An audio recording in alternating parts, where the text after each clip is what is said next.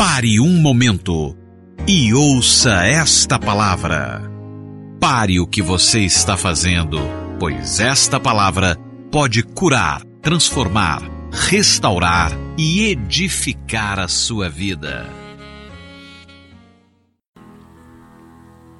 Vamos então à palavra do Senhor? Temos uma palavra hoje muito poderosa. O tema da mensagem é quando Jesus entra em cena. Quando Jesus entra em cena. Marcos capítulo 5. Marcos capítulo 5. Você pode acompanhar também na projeção. A partir do verso 1. Diz assim: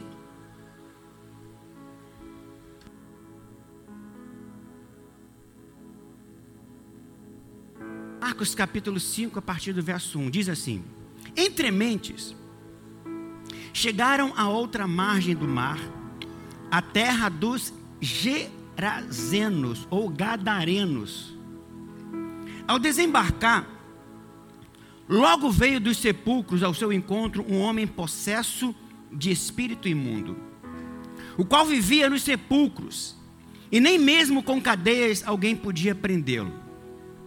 Porque, tendo sido muitas vezes preso com grilhões e cadeias, as cadeias foram quebradas por ele, e os grilhões despedaçados, e ninguém podia subjugá-los. Andava sempre de noite e de dia, clamando por entre os sepulcros e pelos montes, ferindo-se com pedras. Quando de longe viu Jesus, correu e o adorou, exclamando com alta voz: Que tenho eu contigo, Jesus, filho do Deus Altíssimo? Conjuro-te por Deus que não me atormentes, porque Jesus lhe dissera: Espírito imundo, sai desse homem. E perguntou-lhe: qual é o teu nome? Respondeu ele: Legião é o meu nome, porque somos muitos. E rogou-lhe encarecidamente que os não mandasse para fora do país. Ora, pastava ali pelo monte uma grande manada de porcos. E os espíritos imundos rogaram a Jesus, dizendo: Manda-nos para os porcos, para que entremos neles. Jesus o permitiu. Então, saindo os espíritos imundos, entraram nos porcos, e a manada, que era cerca de dois mil, precipitou-se despenhadeiro abaixo, para dentro do mar, onde se afogaram. Os porqueiros fugiram e o anunciaram na cidade pelos campos. Então saiu o povo para ver o que sucedera. Indo ter Jesus, viram o endemoniado, o que tivera a legião, assentado, vestido em perfeito juízo, e temeram. Os que haviam presenciado os fatos contaram-lhes o que acontecera ao endemoniado e acerca dos porcos. Então, entraram a rogar-lhes que se retirassem da terra, se retirassem da terra deles. Ao entrar Jesus no barco, suplicava-lhes o que, o que fora endemoniado, que o deixasse estar com ele. Jesus, porém, não lhe permitiu, permitiu mas ordenou-lhe: ordenou vai para a tua casa, para os teus, anuncia-lhes tudo o que o Senhor te fez e como teve compaixão de ti. Verso 20, vamos ler todos juntos, verso 20 no 3? 3, vai. Então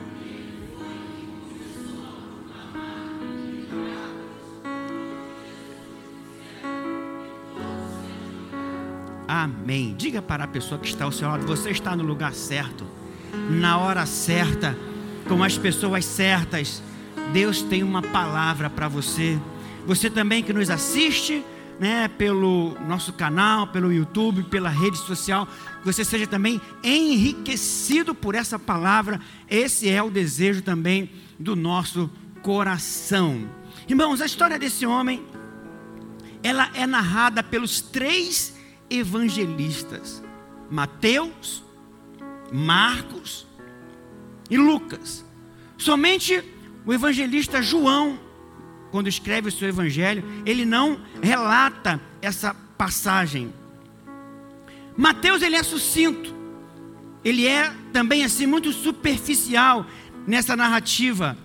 E ele vai relatar no seu texto que ao invés de um endemoniado, eram dois. Isso Mateus relata.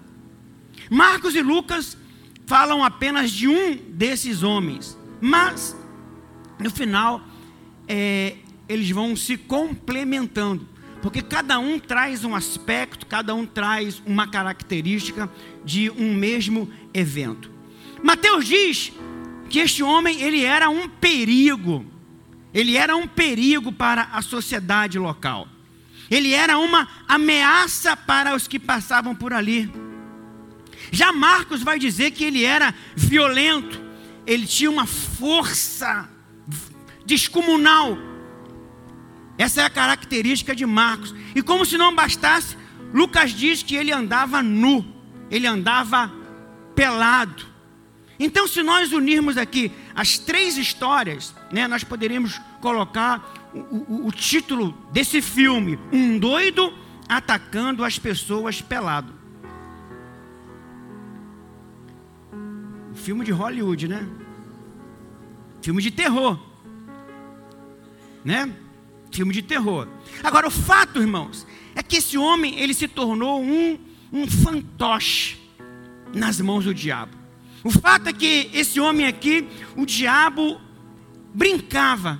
Satanás o tirou da sua casa, Satanás o tirou do conforto da sua família, levou ele à loucura e agora também estava tentando tirar a vida dele. Ninguém, ninguém, absolutamente ninguém naquela região conseguia ajudá-lo. O máximo que tentaram fazer lá foi amarrá-lo com correntes. Mas a Bíblia diz que a força dele era tanta que ele arrebentava. Na realidade, não era dele, dos demônios, arrebentava as correntes. Mas a Bíblia diz também que esse homem ele era altamente violento. De forma que na região de Decápolis, Decápolis é um conjunto de dez cidades, Deca de dez. Decápolis era um conjunto de dez cidades. E essa cidade de Gadara, uma cidade muito conhecida, era a última cidade, no finalzinho, fronteira de Israel. E nessa cidade, era uma cidade em que os romanos viviam lá. Eu vou falar isso mais adiante. Isso era o que a sociedade. Esse homem era alguém que as pessoas podiam dizer: olha, para ele não tem mais jeito. Para esse aí não tem mais solução. Isso era o que a sociedade lá de Gadara pensava. Isso era o que os demônios comentavam entre si. Para esse não tem jeito. Para essa situação não há solução. Esse era o comentário daquelas pessoas. Até que, diga comigo, até que Jesus entra em cena.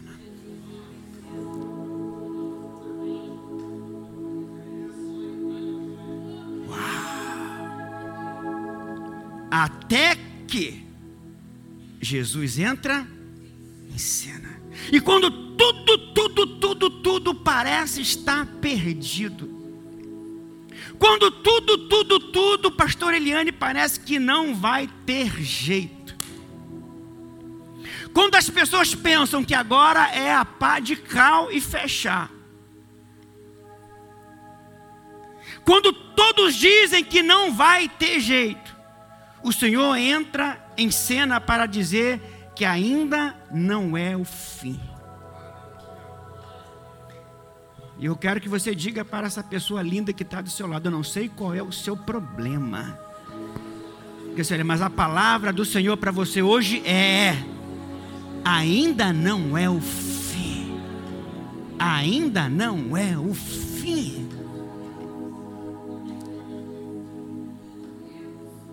Onde o diabo tentou botar um ponto final. O Senhor vem com a sua caneta de sangue E desse ponto final ele puxa uma vírgula e diz: ainda tem história para contar. Ei, eu estou dizendo, ainda tem história para contar, não é o fim. Eu estou aqui como profeta para dizer que a sua história não vai terminar assim. Talvez estão dizendo agora não tem mais jeito, agora não tem mais solução, agora quero ver como ele vai sair dessa, como ela vai sair dessa, até que Jesus entra em cena.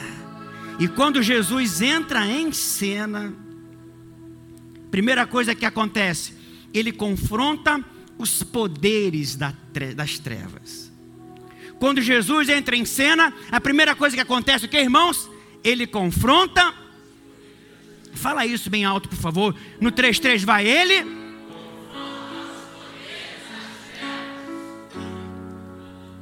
O evangelista Lucas, precisa abrir a Bíblia, lá em Lucas capítulo 8, verso 22, ele faz questão de registrar que foi o Senhor que tomou a iniciativa de ir a Gadara. Jesus estava em Cafarnaum e ele fala para os discípulos: Vamos passar para o outro lado do mar da Galileia. De quem foi a iniciativa? De Jesus. Ele estava em Cafarnaum e ele navegou então até o outro lado do lago. E nessas palavras do Senhor, irmãos, a gente vai perceber que ele não estava indo lá para um passeio turístico, ele não estava indo lá por nada, ele estava indo por um propósito, ele estava indo por uma direção, porque do outro lado ele sabia que tinha um homem que estava sofrendo nas mãos do diabo. Escute o que eu vou falar para você que entrou aqui nessa noite. Hoje só veio quem precisava dessa palavra. Amém. Irmãos preciosos que não puderam vir aqui, eu entendo hoje. Gente que mora longe, bateu um pé d'água, não pôde vir porque não tem um carro. Glória a Deus. Mas olha, você está aqui. E essa palavra, ela é para você. Alguém depois vai lá na, na, na plataforma, vai ouvi-la alguém vai estar assistindo, mas olha, o ambiente aqui é um ambiente de milagre, é um ambiente de virada. Olha, tem muita gente sofrendo isolada, tem muita gente sofrendo no anonimato, pensando que ninguém está vendo.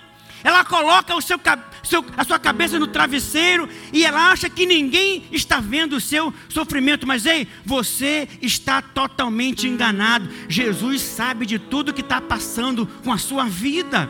Ele sabia que aquele homem estava lá e propositadamente ele atravessou o mar da Galileia com um firme propósito. Qual? Libertar aquele homem.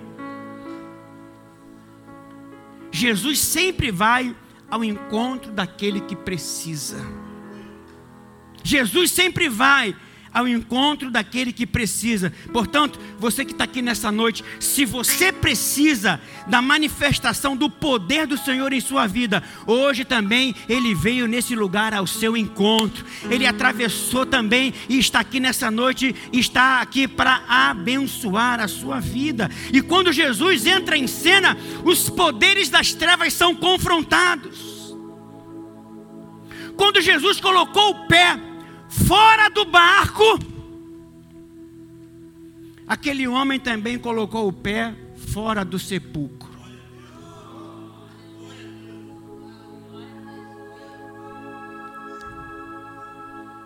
Agora preste atenção. Não eram os demônios que estavam empurrando aquele homem para se encontrar com Jesus. Demônio não vai aproximar homem de Jesus.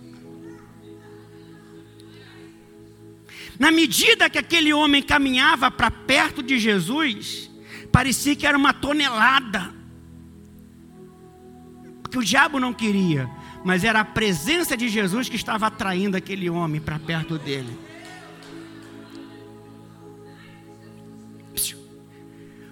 O diabo queria te prender, mas os céus estão te empurrando para perto de Deus. O diabo queria que você fosse para o mundo, mas os céus estão te empurrando para você estar mais perto, na presença do Senhor, fazendo a obra de Deus. Então diga para a pessoa que está do teu lado: o diabo quer te parar, mas os céus estão te empurrando para mais perto, mais perto do propósito, mais perto da promessa. Se tem alguém que crê, se manifesta nessa noite.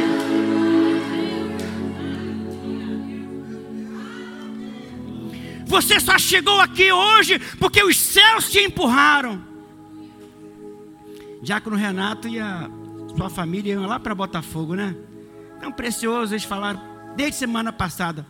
Aniversário do pastor Ezequias. Precioso demais. Aí pegaram essa chuvarada e ele, por prudência, eles falaram assim: vamos voltar. Aí eu falei assim: ah, não, que o mistério hoje é aqui. Não que não, ser, não fossem ser abençoados lá. Mas olha, por que, que você veio aqui? Você só chegou aqui porque o céu está empurrando você para frente. Você está servindo ao Senhor hoje porque o céu está te empurrando para frente. Você só não voltou para o mundo porque o céu está empurrando você para frente. O texto afirma que logo depois de desembarcar, veio ao encontro de Jesus um homem possesso de demônio. Esse, esse é o homem mais endemoniado dos evangelhos. Você pode ler todo o evangelho. Eu acho que nem em livro de bruxaria tem coisa assim parecida. Uma legião de soldados romanos, sabe quanto é? Seis mil. Significa que esse cara aqui, ele estava com seis mil demônios na vida dele. É muito demônio.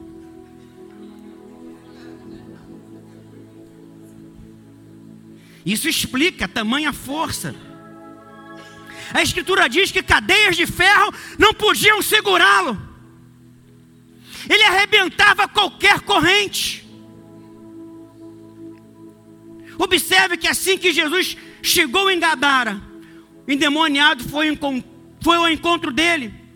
O homem gritou, prostrou-se e indagou: Que queres comigo? E rogou para que ele, Jesus, não o atormentasse. Marcos capítulo 5, verso 7. Vamos ler todo junto no 3? Vai, 3. Exclamando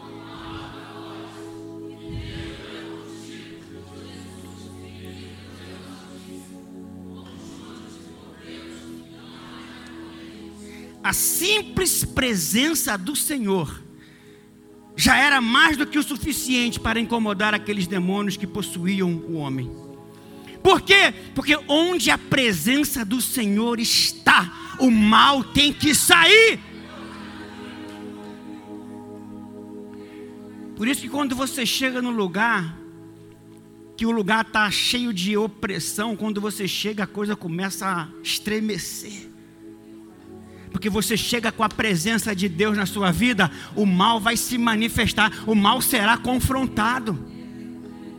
Existem dois poderes em operação: poder de, do Senhor Jesus e o poder do inferno, mas maior é o que está em nós do que o que está no mundo. E toda vez que a igreja se reúne em adoração, em comunhão, o reino das trevas tem que bater em retirada. O reino das trevas tem que sair. Por isso, quando o ambiente está permeado com a presença do Senhor, espíritos malignos se manifestam e saem, porque a presença do Senhor os deixa atormentados. Você está comigo? Meu irmão, quando Jesus entra em cena, ele confronta os poderes das trevas. O diabo perde a força, o diabo perde o poder, perde o domínio. Hoje o Senhor aponta nesse lugar, apontou, aportou nesse lugar. E se alguém vai recuar, esse alguém não sou eu, esse alguém não é você. Se alguém vai recuar, esse alguém é o diabo. São as forças do inimigo, elas recuarão. Se você crê, diga glória a Deus. Por quê, pastor? Porque há poder no nome de Jesus. Já tem uma canção que diz, né? Mas tudo desafinado assim também não.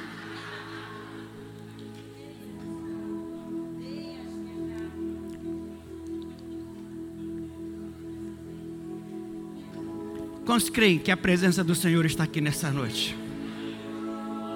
Onde o Espírito de Deus está, a fartura de alegria.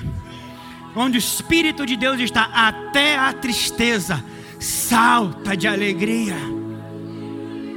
É a lei da física, dois corpos não podem ocupar o mesmo espaço. Se o Espírito de Deus está, o mal tem que sair em nome de Jesus. O poder das trevas é confrontado. Jesus chegou lá para confrontar o poder das trevas. Em segundo lugar, quando Jesus entra em cena, a opressão é desmascarada. Eu disse o quê? Irmãos, preste atenção agora no que eu vou falar para você. Receba no seu espírito. Para aquela sociedade, para aquela cidade, esse homem, esse gadareno, ele não passava de um louco, Luiz Cláudio. Ele não passava de alguém com uma doença mental. Mas a presença de Jesus, ela vai desmascarar. Escute o que eu vou falar para você. É impossível um crente que nasceu de novo ficar possesso. É impossível, porque ele tem o Espírito Santo, e se ele já tem o Espírito Santo, outro espírito não pode entrar nele. Então, um crente que nasceu de novo, ele não pode ficar endemoniado. Agora, ele pode ficar oprimido. Possessão é diferente de opressão. Você está me entendendo? Para eles, esse cara aqui, ele estava apenas, era um louco, alguém doente mental. Mas Jesus vai desmascarar isso. Jesus vai dizer: olha, por trás dessa loucura, dessa doença que vocês estão dizendo que é mental, tem demônio tem opressão. E aquilo que às vezes a gente diz que é uma doença comum, alguma coisa, pode ter uma opressão maligna por trás. Olha o que, é que vai dizer o texto. Mateus 8, 28. Vamos ver cada texto aqui, o que, que eles vão dizer. Eles pensavam que era um comportamento doentio. Mateus 8, 28. E tendo chegado a outra margem, a província dos Gadarenos, saíram-lhe ao encontro dois endemoniados, vindo dos sepulcros. Tão ferozes eram, que o que, irmãos? Agora, o evangelista Marcos diz que ele vivia tentando se suicidar também. Olha que coisa interessante. Marcos 5,5. Vamos, vamos ler todos juntos no 3? Andava sempre de noite e de dia, clamando entre os sepulcros e pelos montes, ferindo-se. Já Lucas, ele é mais detalhista. Olha o que, que Lucas vai relatar. Lucas 8, 27 e 29. Vamos ler todos juntos? 27 e 29. Logo ao desembarcar, Veio da cidade ao seu encontro um homem possesso de demônios, que havia muito. Olha, olha, olha a descrição, olha a descrição. Lucas é mais detalhista. Esse homem é o que? Primeiro, não se vestia, nem habitava em casa alguma. Mas o que? Verso 29: E embora procurassem conservá-lo preso com cadeias e grilhões, tudo e era impelido pelo demônio para o. Irmãos, tudo isso aqui é didático. Isso aqui vai trazer ensinamentos para nós. Quanto mais debaixo de opressão uma pessoa estiver, mais ela se parecerá com esse homem. toda a sua atenção agora, por favor. Toda a sua atenção. Quais então são as características desse homem aqui? Primeiro, clamando entre os sepulcros. Primeiro disse que diz que ele vivia clamando, chorando no meio dos sepulcros. E os sepulcros, eles eram escavações em rochas e também, obviamente, sepulcros, lugar de morto. Irmão, o sepulcro nem, nem é o problema, porque se o Senhor não voltar e não arrebatar, o nosso final é lá, enquanto carne, sim ou não? Agora, quem é que estava no sepulcro? Não era um morto, era um vivo. E o que, que o diabo quer fazer? O, diabo quer pegar a pessoa hoje e levar ela já para o final da história. E se você perceber, toda pessoa que está em depressão, opressão, ela está pensando sempre em quê? Na morte. Mas eu quero repreender aqui todo espírito suicida, o seu tempo de morrer não é agora. Enquanto as promessas de Deus não se cumprirem na sua vida, você não vai morrer. Alguém sacode essa pessoa que está do seu lado e diga: ainda não é chegada a hora do sepulcro na sua vida. Mas o diabo quer ele lá. O diabo quer ele lá, sonhando. Isso nos mostra que Satanás o arrastou para o final da sua história. E a depressão, ela é um sinal de ataque maligno. Por quê, pastor? Porque uma pessoa deprimida pensa o tempo todo na morte. Para todo lado que ele olha, só consegue ver morte, como se estivesse andando no túmulo. Amém? O texto diz também que ele chorava. E que choro é esse, irmão? Seu choro era puramente existencial, pelo peso da existência oprimida por demônios. E deixa eu falar uma coisa para você: uma das maiores características da vida do cristão é a alegria. O cristão, ele vive alegre e passa por momentos de tristeza. Quem não tem Cristo vive triste e passa por momentos de alegria. Mas a maior característica do cristão é a alegria. E qual é a maior expressão da alegria? Nós poderíamos dizer várias, mas a número um é o sorriso. Um cristão que vive muito chorando, deprimido, sisudo, irmãos, às vezes não é Escute o que eu vou falar para você. Eu falei no começo a diferença de possessão e opressão. Tem muito crente oprimido. Mas hoje vai ser uma noite de libertação nesse lugar. A característica do crente é que até na prova ele, vai, ele passa sorrindo. Sim ou não? Ele vai passando pela prova dando glória a Deus. Segunda característica, sozinho no deserto. A segunda coisa é que ele não habitava em casa nenhuma, mas o demônio o impelia para o deserto. E o que, que isso significa, pastor? Uma pessoa oprimida, ela busca estar sempre sozinha.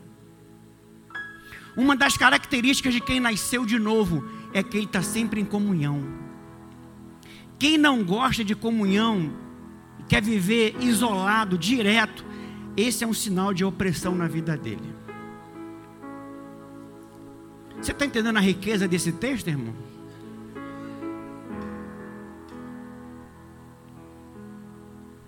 Um crente, ele pode sofrer ataques malignos. E quando isso acontece, a tendência da pessoa é se afastar. O diabo quer sempre produzir isolamento, mas o Espírito sempre gera vida corporativa, comunhão, comunidade. Então, um crente que ele quer se isolar, que não quer estar na comunhão, ele pode não estar possesso, mas ele pode estar oprimido por uma serpente.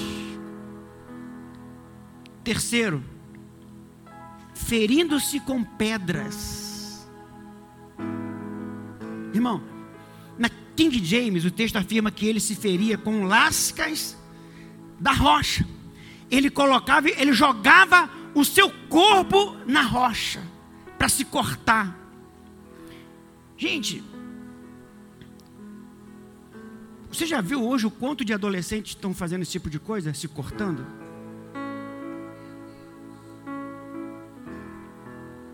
Isso é uma opressão maligna.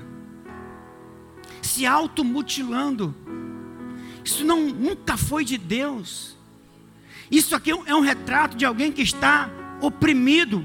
Muitos não sabem, mas essa prática de se cortar tornou-se uma epidemia no meio dos jovens e adolescentes. E todo ano, praticamente no começo do ano, tem uma nova brincadeira entre os adolescentes. Qual é a brincadeira atual hoje? É da rasteira. Uma pessoa lá em Natal, acho, uma, um jovem lá, um adolescente, já morreu com essa brincadeira. Mas eu quero profetizar toda a obra do diabo que está oprimindo jovens, adolescentes, homens e mulheres. Está sendo desmascarada hoje e será repreendida também pelo poder do nome do Senhor Jesus. Se você crê, diga amém por isso. Quarto lugar, ele vivia também nu. Depois que o homem foi liberto, lemos que o Senhor o vestiu. Isso significa que ele estava nu. Uma coisa comum entre as pessoas oprimidas é que elas querem se despir.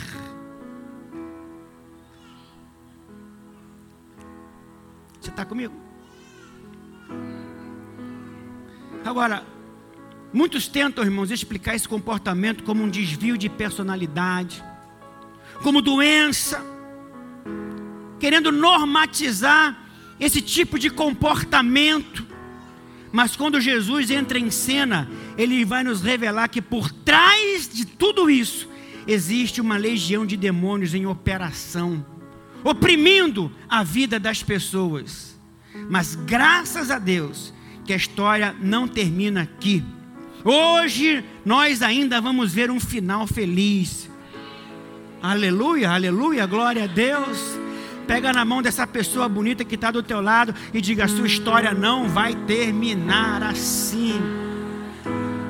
Não vai terminar em tragédia, não vai terminar em vergonha, em humilhação a sua história vai ter um final feliz. Se tem alguém que crê, diga glória a Deus. Pastor, por que, que a minha história vai terminar diferente? Terceiro, porque quando Jesus entra em cena, a restauração é certa. Alguém pode aplaudir ao Senhor? Alguém pode aplaudir?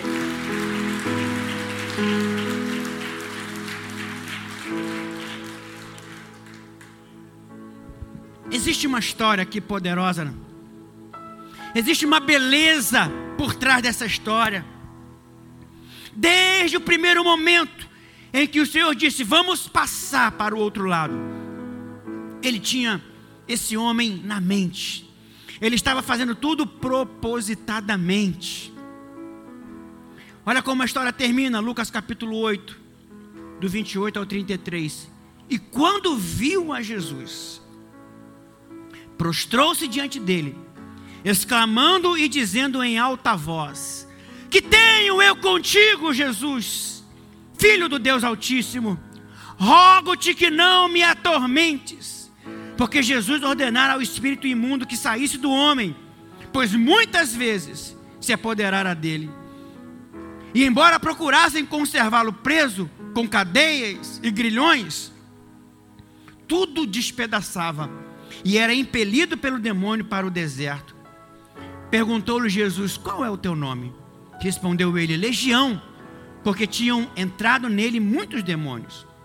Rogavam-lhe que não os matasse, mandasse sair para o abismo.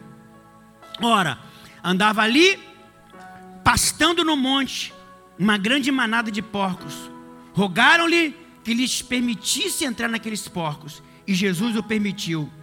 Tendo os demônios saído do demônio, tendo os demônios saído do homem, entraram nos porcos, E a manada precipitou-se despenhadeiro abaixo para dentro do lago e se afogou. Jesus cruzou o mar da Galileia e deu apenas uma palavra para aquele homem: Vá. Agora escute o que eu vou falar para você. Quando Jesus está indo para o outro lado, o que, que acontece no meio? O que, que se levanta? Uma tempestade. Existem principados dos ares, potestades, mas também existem demônios no mar. Todas as vezes que o diabo sabe que Deus está indo ao seu encontro para fazer um milagre, ele vai querer levantar uma tempestade.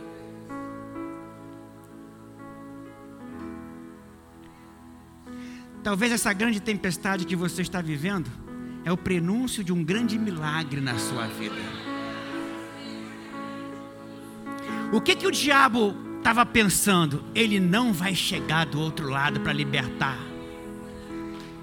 Ele não vai chegar do outro lado para mudar a história daquele homem. Eu vou fazer de tudo para ele não chegar. Mas quem pode impedir o agir de Deus? Agindo Deus, Deus acalma o mar, Deus acalma a tempestade, e nós também, Ele nos deu autoridade para acalmar o mar e para acalmar a tempestade. Voltando aqui, o Senhor pergunta: qual é o teu nome? Legião. Nem dá para imaginar, irmãos, o sofrimento daquele homem. Veja bem, seis mil demônios. Jesus deixa que aqueles seis mil demônios entrem nos porcos. Dois mil porcos, quanto? Bom, se nós fôssemos dividir isso aí na matemática, daria três demônios para cada porco. Não é isso? Agora veja bem, há alguns que dizem que os demônios mataram os porcos. Mas eu creio que os demônios preferiram morrer do que viver com três demônios. Os porcos preferiram morrer do que viver com os demônios. Agora, escute uma coisa: como é que uma pessoa consegue viver por anos com seis mil demônios atormentando? Os porcos não quiseram viver por alguns instantes com três. Como é que a gente vê isso? Alguns creem como aquele homem pôde suportar seis mil demônios? Como tanta gente conseguiu suportar situações que outros jamais suportariam? Tem gente que sobreviveu a diversas tentativas de aborto antes do nascimento. Tem gente que já sobreviveu a acidentes gravíssimos, mas está aí de pé. Tem gente que suportou enfermidades terríveis mas está aí de pé. Tem gente que já esteve diante da ameaça de morte, com uma arma na cabeça, mas está aí. Tem gente que já suportou crises financeiras, perdas, dores, carro capotando. Por que você suportou coisas que outros não suportaram? Por que você suportou coisas que os porcos não suportaram? Alguns podem chamar isso de resiliência, resistência, coragem, força de vontade. Mas a Bíblia chama isso de graça, soberania divina.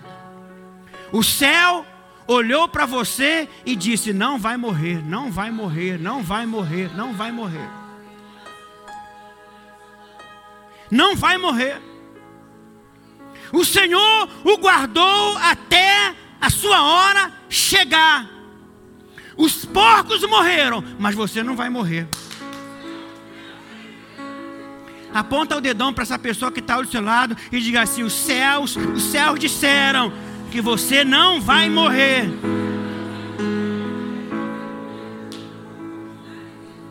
Se você já passou pelo que passou, se você já viveu o que já viveu, se você já suportou o que suportou, é porque tem coisa grande chegando na sua vida.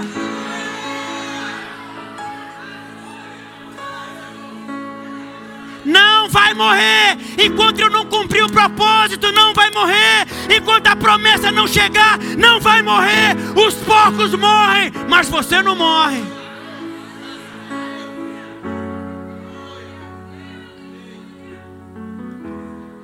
Diga para a pessoa que está ao seu lado, como é que você aguentou tudo isso?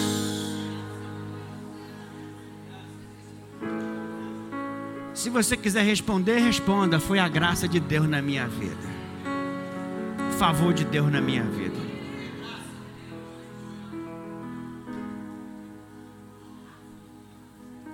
Agora, olha que coisa poderosa. Veja o que aconteceu quando o homem teve esse encontro com Jesus. Lucas 8:34. Os porqueiros, vendo o que aconteceram, vendo o que acontecera, fugiram e foram anunciá-lo na cidade e pelos campos.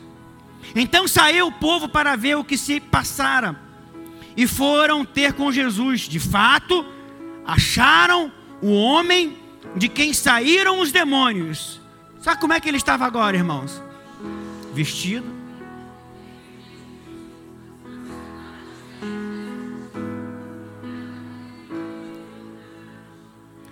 Quando Jesus entra em cena, Como é que ele andava? Nu. Como é que ele está agora? Ele era dado como o quê? Agora está o quê? Perfeito juízo. Ele andava de um lado para outro, nos, nos sepulcros. Como é que ele está agora? Assentado aos pés de Jesus.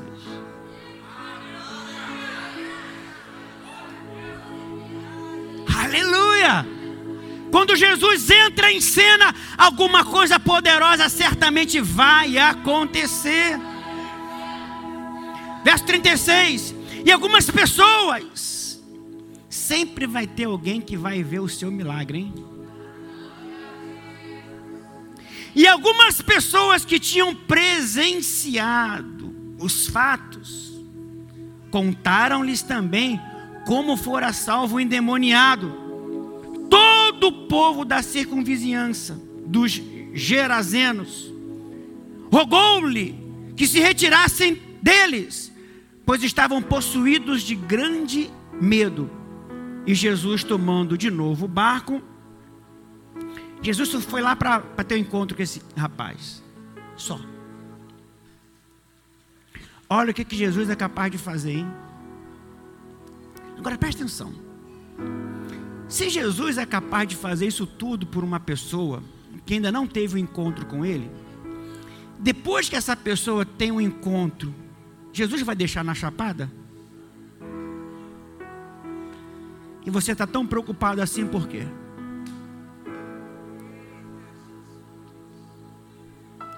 Olha o que ele fez para resgatar um endemoniado. E o que, que ele é capaz de fazer por você. Quais são as características, irmãos, daquele que provou a libertação, a graça do Senhor? Primeiro, vestido. Essa veste aqui também aponta para a veste de justiça. Fomos vestidos por Cristo. A Bíblia diz que quando Adão pecou, ele fez uma, uma, uma, uma, roupa com figueira, folha de figueira. Folha de figueira aponta para justiça própria. Ele achou que ele poderia resolver o problema. Mas a Bíblia diz que Deus matou um animal e com a pele desse animal cobriu. Esse animal aponta para o cordeiro que é Cristo. Nós fomos vestidos de Cristo. Estamos vestidos da justiça do Senhor. Amém, irmãos? Aleluia. Diga, eu sou vestido com a justiça que vem do Senhor. Agora, diz também que ele estava em perfeito juízo.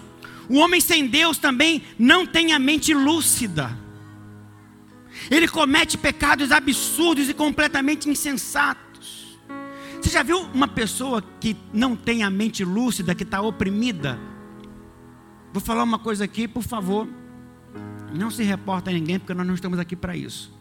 Você já viu quando você fala alguém? Porque quanto mais de Deus nós temos, mais clara é a nossa mente. Você concorda?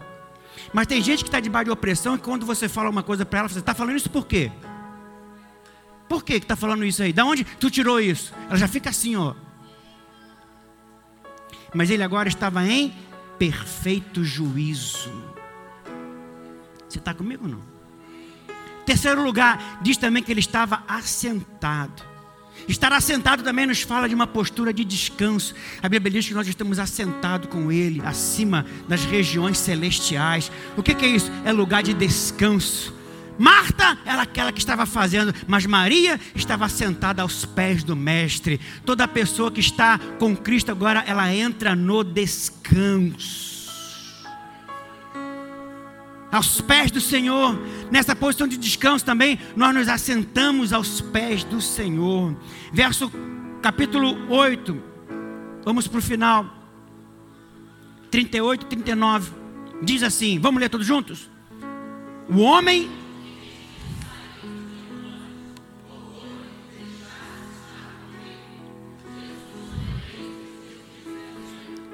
Volta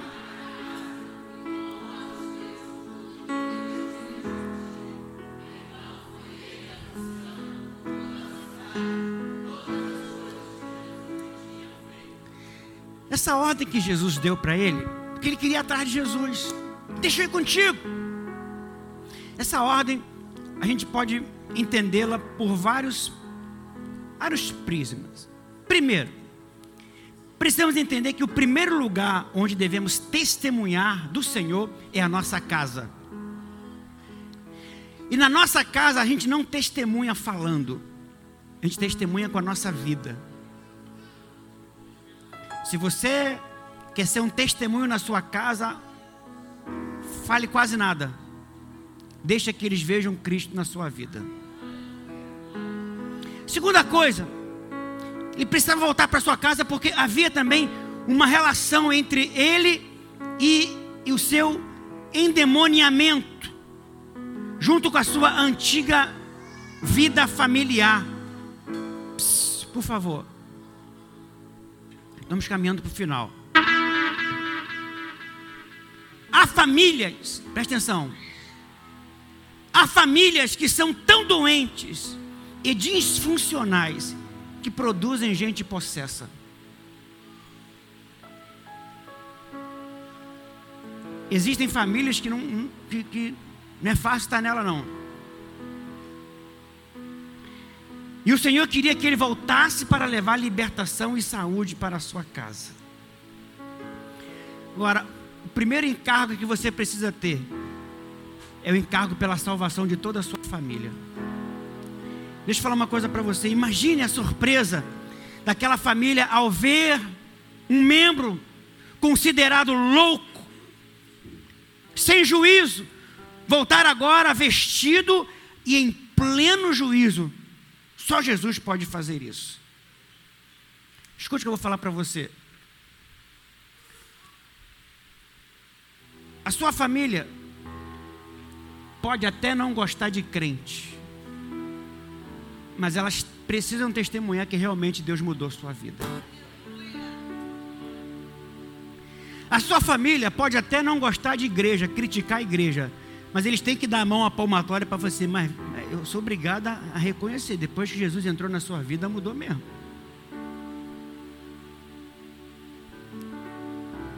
A sua família pode falar de pastor, pode falar de qualquer coisa, mas eles precisam reconhecer que Deus realmente mudou a sua vida. Você está me entendendo? Via descendo a passarela, fui lá do outro lado essa semana, e descendo a passarela tinham duas pessoas atrás conversando. Mas elas estavam falando tão mal, não sei se era parente ou um amigo muito chegado. Mas elas falavam tão mal de uma pessoa e a outra dizia assim: ainda diz que é crente. Eu falo para elas: é crente coisa nenhuma. Você está perdendo o seu tempo. Que você faz isso, que você faz aquilo. Olha só. E eu falei assim: meu Deus, tem misericórdia. Então as pessoas podem até criticar a igreja, podem criticar o pastor, podem não gostar de crente, Mas eles precisam admitir, realmente, eu sei quem você era. Eu te conheci. E depois que Jesus entrou na sua vida, estou vendo que realmente houve mudança. Agora tem algo interessante aqui, e eu quero terminar com isso. Veja, o pessoal da cidade, Paulinho, mandou Jesus embora. Se retira, se retira, volta, vai embora. Por quê? Porque naquela cidade eles criavam porcos. Judeu não pode criar nem comer porco. É considerado imundo. Mas eles, Jácono César, eles criavam porcos para sustentar os romanos. Por que, que eles mandaram Jesus embora? Quantos porcos foram jogados lá no despenhadeiro? Dois mil. Você acha que só tinha aquele endemoniado?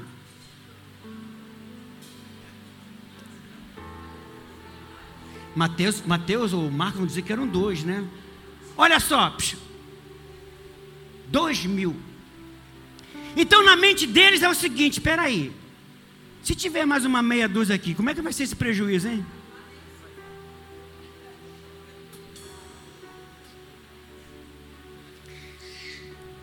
Um porco hoje, um porquinho hoje, ele está custando uma faixa de 500 reais. 2 mil porcos, 2 vezes 5, 10, dá um milhão de reais. Quanto custou a libertação desse rapaz?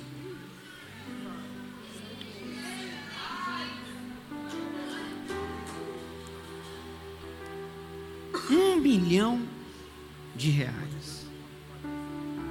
Sabe, irmãos, o mundo fica revoltado com o fato de a igreja usar o dinheiro para salvar as pessoas.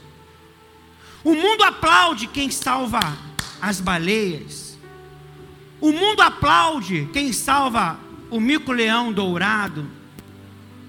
O mundo aplaude quem salva qualquer tipo de animal e às vezes isso é até debitado ou tem restituição, imposto de renda. As pessoas ganham com isso. Mas esse mesmo mundo condena aqueles que usam seu dinheiro para salvar a vida ou as vidas do fogo eterno. As pessoas contribuem sem dó para preservar o meio ambiente. Mas quem está disposto a colocar a mão no, a mão no bolso para que a palavra de Deus possa alcançar os corações? Olha para mim, por favor. Estamos às portas do carnaval, irmãos. Milhões de reais estão sendo investidos nessa festa da carne. Lá na Bahia, a pessoa recebe um abadá para participar do carnaval dentro de um cordão de isolamento que eles dizem que tem segurança. Sabe quanto é para receber esse, esse abadá? Cinco mil reais.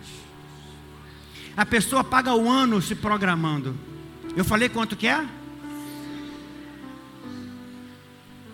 As pessoas que vão desfilar no carnaval, elas pagam pela sua fantasia e pagam caro. A pergunta é: a Marquês de Sapucaí vai estar vazia? Eu nem vou falar o tanto de carnê que a gente ainda tem ali dentro guardado. Nem vou falar do desafio que a gente fez. Mas às vezes as pessoas sair para fazer isso, para aquilo, para investir ali, para investir lá. Só que o mundo, irmãos, ele investe pesado. A brama vem pesado. O cigarro vem pesado. As empresas vêm com peso para injetar. Mas Jesus falou assim: vai, vai isso aí, mil, dois mil porcos, porque uma alma vale mais do que o mundo inteiro pesado em ouro. Você está comigo ou não? Rejeite a mentalidade dos porqueiros. Eles falaram assim: não, fica aqui não, vai embora logo. Por quê? Porque eles não queriam ter prejuízo. Mas o Senhor Jesus não hesitou em sacrificar dois mil porcos para salvar apenas um homem. Com isso, ele está nos dizendo que libertar vidas envolve também alto investimento. E se for esse o preço, irmãos, nós estamos aqui para pagar esse preço, para ver as pessoas sendo salvas também para a glória do Senhor Jesus. Amém ou não amém? Essa semana, o, o Marcos, né, o Elton?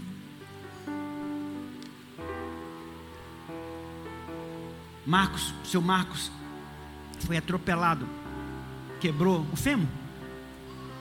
Foi o quê? Canela, né? Teve que botar é, ferro, parafuso. Graças a Deus foi para posse. O Wellington deu um jeito lá, levou, ele operou. Fui buscar o seu Marcos com o Wellington. Saímos aqui pela posse. Depois passamos lá para Adrianópolis.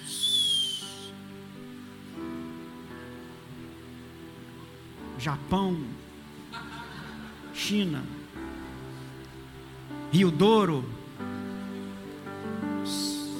Jaceruba. Mas antes de chegar lá, combustível, tem que passar na farmácia, comprar remédio, tem que fazer a obra completa. E isso envolve o quê? Recurso. Só que tem muita gente com a mentalidade, não, não precisa disso. Há dois mil anos atrás, o Senhor Jesus entrou num barco e aportou lá em Gadara para confrontar os poderes das trevas, libertar o homem da opressão, da possessão demoníaca. Mas hoje também o Senhor está aqui para trazer total libertação para a nossa vida. Você crê nessa palavra? Diga glória a Deus. Você pode ficar de pé e dar um forte aplauso ao Senhor.